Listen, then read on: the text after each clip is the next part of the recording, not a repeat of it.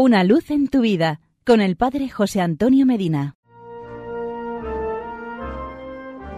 Queridos amigos y hermanos, ¿cuáles son las ventajas que puede sacar un cristiano de las contradicciones, de las cosas que vienen sin que uno las busque, de las cosas dolorosas desde un punto de vista físico o moral? ¿Puede encontrarse en ellas algo que sea útil para la vida interior de un hombre? Estas preguntas fueron formuladas a Gustave Thibon, quien respondió de la siguiente manera. Hay una gran enseñanza. Yo creo que lo propio de la vida interior de un cristiano, en lo que ésta tiene de profundo, es aceptar la voluntad de Dios, aceptar los acontecimientos. Creo que, en cualquier acontecimiento, incluso en el dolor, se necesita una sumisión a la voluntad de Dios, que es absolutamente necesaria para el cristiano. Se dirá que es exactamente lo mismo en el caso del placer o de la alegría, pero es mucho más fácil acatar la voluntad de Dios en la alegría que en el dolor. Luego, en la aceptación del dolor hay un valor espiritual. El dolor nos hace sentir nuestros límites, nos hace notar nuestra dependencia, crea la humildad.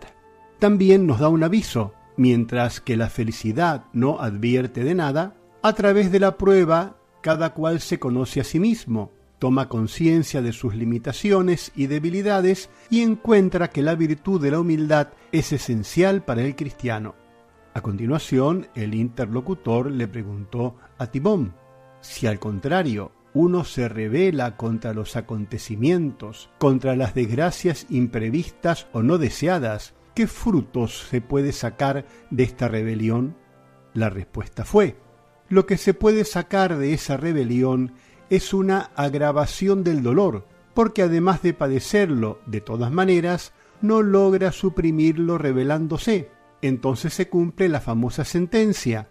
Los acontecimientos guían al que los sigue y arrastran a quien los rehúsa.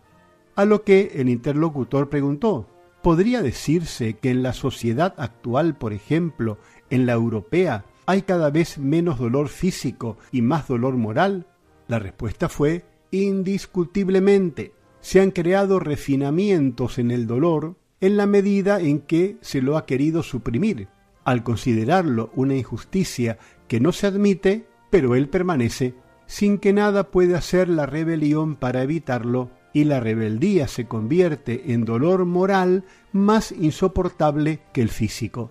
Tantas comodidades, tantas facilidades, tantas posibilidades, y de pronto todo se desvanece cuando el dolor físico hace presa de nosotros, y al mismo se añade el dolor moral. Al querer huir de la dolencia física que consideramos injusta, aumenta el dolor moral, es esta una realidad que comprobamos todos los días. La única postura positiva, la meramente estoica, no basta. Es la fe, la resignación, el recuerdo del dolor de Cristo dolorido. Hasta aquí llegamos por hoy. Será hasta nuestro próximo encuentro. Que Dios te bendiga y la Virgen Santa te proteja. Amén. Una luz en tu vida con el Padre José Antonio Medina.